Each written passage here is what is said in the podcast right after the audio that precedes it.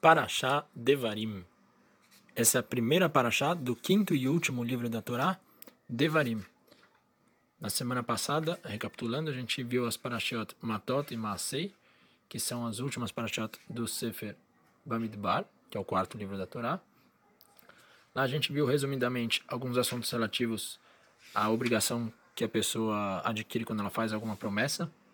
A gente viu também Deus ordenando a Moshe Rabbeinu que iniciasse uma guerra contra o povo de Midian. E logo depois dessa guerra, com o território conquistado, que as tribos de Gad e Reuven pediram a Moshe Rabbeinu que eles herdassem esse pedaço de terra e então não precisassem herdar uma parte da terra de Israel. Moshe Rabbeinu concordou desde que eles fossem batalhar e conquistar a terra de Israel dos outros povos que moravam lá, os povos canaanitas, e então depois retornariam e herdariam a porção deles nessa terra onde morava o povo de Midian. Na última paraxá do Sefer Bamidbar, que é Maasei, a gente vê um resumo de todos os locais onde o povo judeu parou para acampar no deserto.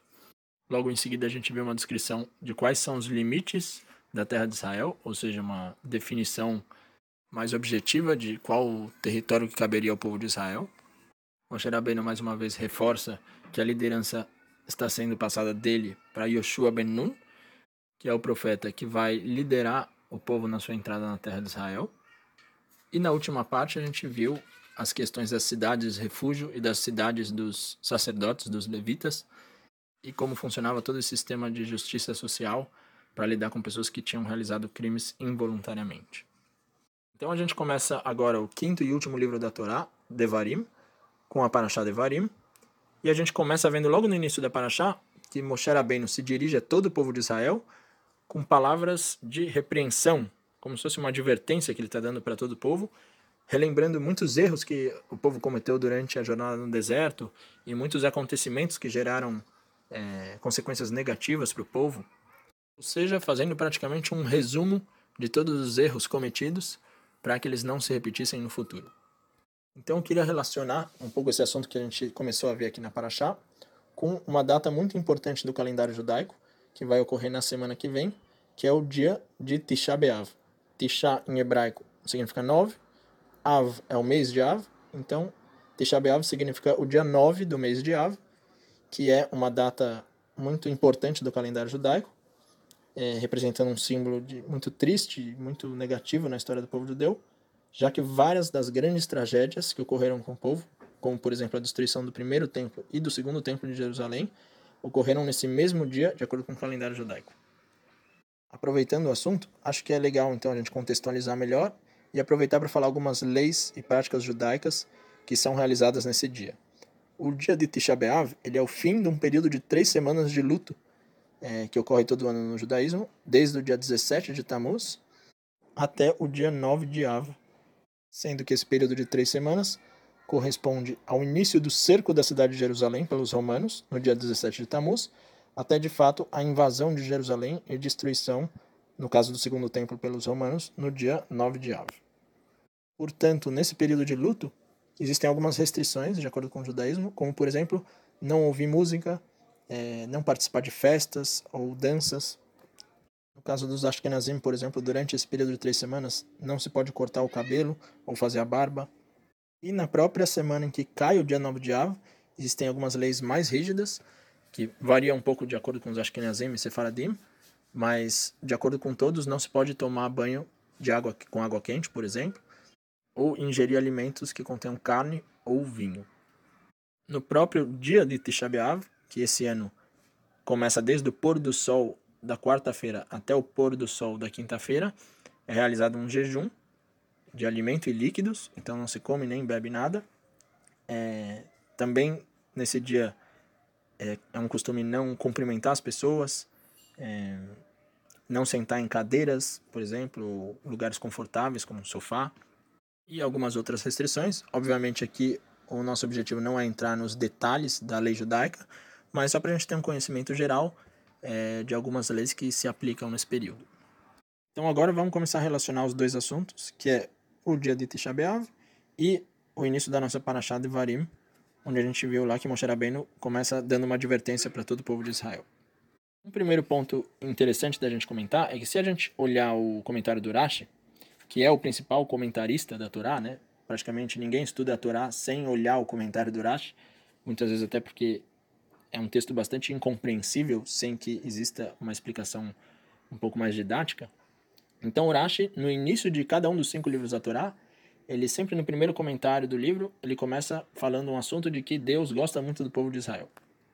Por exemplo, lá no primeiro livro da Torá, Bereshit, a Torá começa falando Bereshit bara Elohim et hashamayim vetaretz. No início dos tempos, Deus criou o céu e a terra. E o Rashi explica que porque a Torá teve que começar contando o início do universo, ao invés de começar falando sobre as leis e é, as práticas que os judeus têm que realizar, porque Deus gosta muito do povo de Israel, então se no futuro algum povo viesse reclamar que os judeus invadiram e conquistaram a força a terra de Israel, que eles poderiam argumentar que Deus criou a terra e Deus tem o direito então de escolher quem vai morar em cada pedaço de terra. Então, como Deus tinha dado a terra é, de Israel para os judeus, eles têm o direito de permanecer na terra. No segundo livro da Torá, Shemot, a Paraxá começa enumerando todos os filhos de Jacob que desceram da terra de Canaã, de Israel, para o Egito. E aí Urash explica lá por que, que a gente teve que enumerar e dizer o nome de cada um que desceu, porque Deus gosta muito de Israel, então ele queria mostrar a importância de cada um e por isso ele contou um a um. Então, no início dessa paraxá e do Sefer Devarim, a gente pode perguntar aqui para Urashi, onde aparece então nessa paraxá, no início dessa paraxá, esse assunto de Deus demonstrando o amor dele pelo povo de Israel.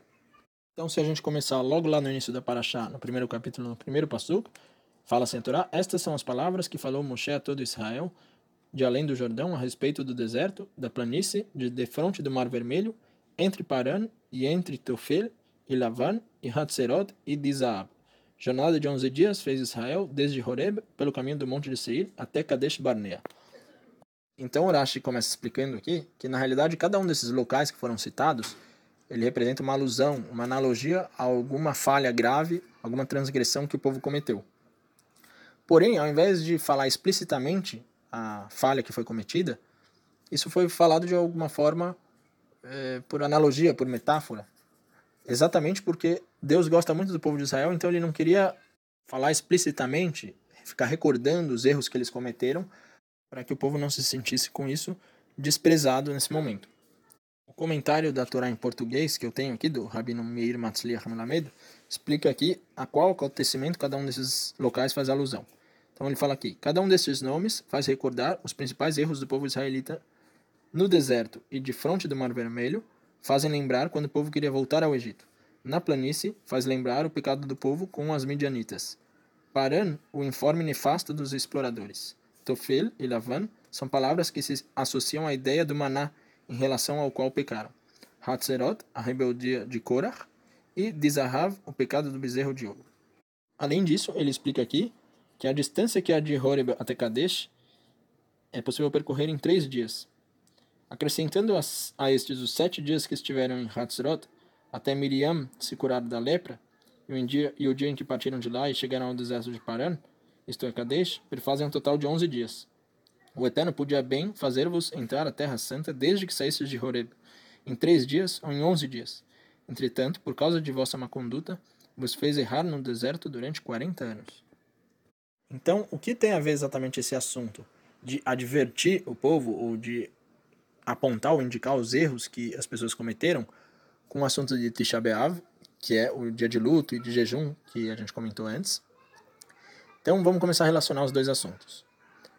A Guemará, que é o texto que explica a lei oral, ela comenta que a gente sabe o motivo pelo qual foram destruídos o primeiro e o segundo templo de Jerusalém.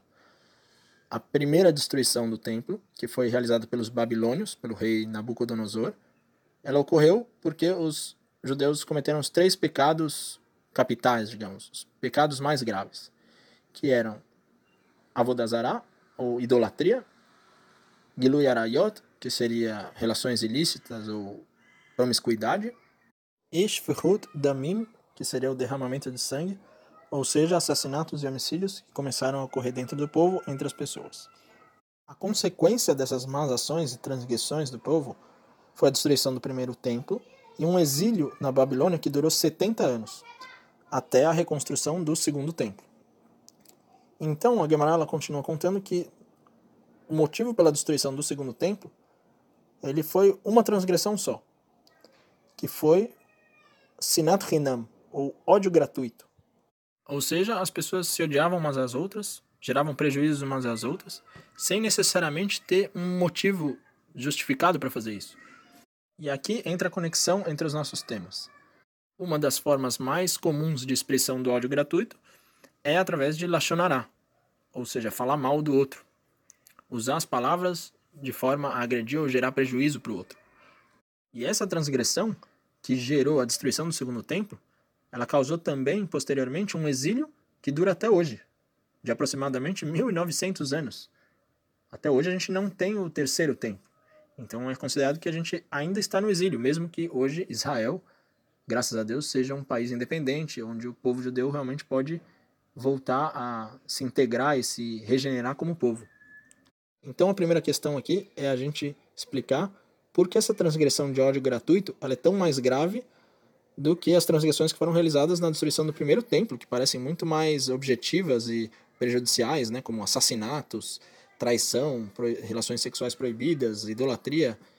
A gente até já chegou a comentar esse assunto anteriormente, mas acho importante a gente revisitar mais uma vez essa questão. Uma primeira reflexão que a gente pode gerar aqui é a diferença entre a gente fazer alguma, algum mau ato, né, alguma transgressão. Quando a gente tem um motivo para fazer isso, ou é influenciado de alguma forma a cometer essa transgressão, ou quando isso é feito sem motivo, simplesmente por uma má conduta. Né? Se a gente pensar nos, nas transgressões realizadas no primeiro tempo, é, a gente pode explicar que é uma natureza é, intrínseca do ser humano que ninguém sai de repente matando todo mundo em volta, ou roubando as pessoas, ou traindo as pessoas. Sempre, obviamente, existe um interesse, alguma coisa que influencia a pessoa a gerar esse ato, algum tipo de benefício que ela vai é, receber por causa disso. E, obviamente, a gente sabe que o ser humano é falho, o ser humano tem defeitos. Então, com certeza, existe uma força que impulsiona o ser humano a cometer, em determinadas situações, essas falhas. Porém, se a gente pensar no pecado de ódio gratuito, a gente, sem motivo nenhum aparente, a gente viu uma pessoa, não gostou muito da pessoa, é, ouviu alguém falar, nem sabe direito se a pessoa fez alguma coisa errada ou não, já sai falando mal da outra pessoa. Primeiramente, que a gente não tem nenhum motivo para fazer isso. A pessoa não chegou a fazer nenhum mal pra gente. Então, por que, que a gente está causando prejuízo para a pessoa? Segundo, que a gente não vai ganhar nenhum benefício com isso. Que benefício a gente vai ter de falar mal de outra pessoa? Ou de é, contar os erros e as falhas que o outro cometeu em público, por exemplo? É, basicamente, a gente não vai ter nenhum benefício em troca disso. Então, se a gente observa desse ponto de vista, fica um pouco mais claro por que, que um pecado de ódio gratuito, ou seja, algo sem motivo, ele pode ser considerado mais grave. Porque, na verdade, aqui não existe nem motivo para a pessoa realizar uma má ação.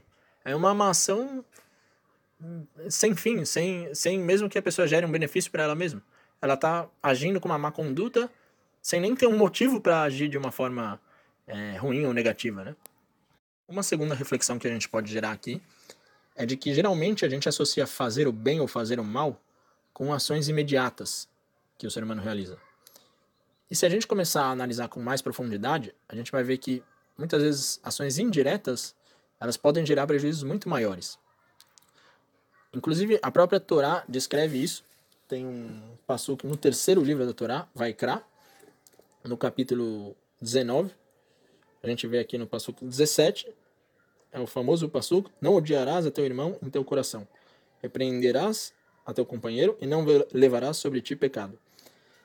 Que é basicamente o ensinamento da Torá e que se acabou sendo passado também como uma sabedoria popular de que é melhor que a gente resolva a questão imediatamente, né? Se a gente tem alguma questão mal resolvida com alguém, que a gente vá lá e resolva a questão e procure os meios para que a gente consiga fazer as pazes com essa pessoa, mesmo que isso acabe gerando alguma discussão, às vezes alguma briga, do que a gente guardar isso dentro da gente, porque isso vai fazer com que a gente é, recorrentemente fique gerando prejuízo para essa pessoa, falando mal dela, é, falando mal dos lugares que ela frequenta, por exemplo.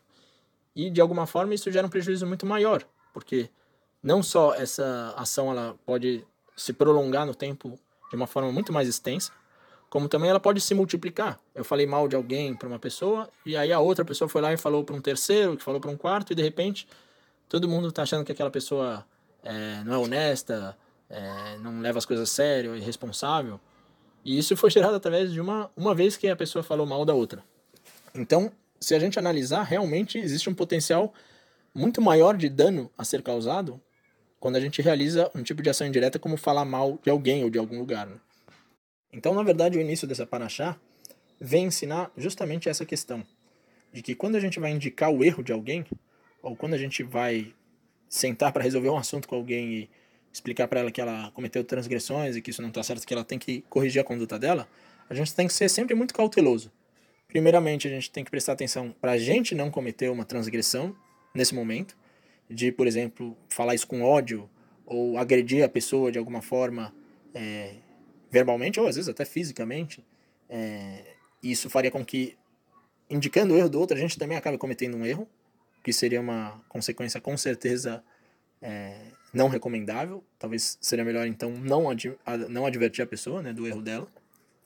E também para que isso seja entendido de uma forma correta e isso gere realmente um benefício para a pessoa, que ela realmente, através dessa advertência, ela consiga ter condições de corrigir o erro dela e não, por exemplo, de começar a odiar a pessoa que falou mal dela, ou que apontou um erro que ela cometeu. Então, é sempre necessário muita cautela nesse, nesse, nessa forma, como a gente vai advertir o outro, como a gente vai apontar um erro que a outra pessoa fez, para que ela possa se corrigir e não voltar a cometer esse mesmo erro no futuro. Então, para a gente concluir o assunto aqui, a Paraxá, a gente vê que no prosseguimento da Paraxá, Moshe faz esse discurso em que ele vai relembrando passo a passo vários momentos e acontecimentos da caminhada do povo judeu no deserto, lembrando os erros que o povo cometeu, é, os momentos em que o povo falhou em determinada questão.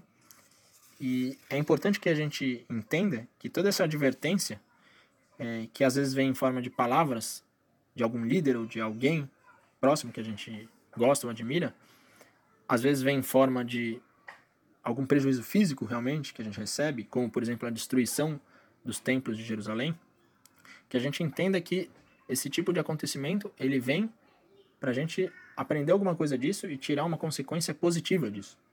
As situações que a gente vivencia e que representam alguma perda ou algum dano a nós mesmos são geralmente as situações que a gente tem o maior potencial de aprendizado, o maior potencial para melhorar alguma coisa dentro da gente, o maior potencial para enxergar uma situação que está fazendo com que a gente não haja da forma correta ou que a gente gere prejuízos para os outros sem perceber. Então, a gente sempre tem que ter consciência que todas as situações que a gente pode encarar de uma forma às vezes negativa, elas na verdade vêm com uma oportunidade de melhoria, para que as pessoas se tornem atentas e consigam melhorar e aprimorar o que mais importa de fato, que é o próprio ser humano, que é no, os nossos próprios hábitos, os nossos próprios valores. Somente melhorando as nossas próprias características internas, as nossas próprias características humanas, é que a gente realmente pode alcançar uma situação que a gente pode gerar um bem para o mundo. Esse foi o meu resumo da Parashat Devarim. Bons estudos por aí e Shabbat Shalom.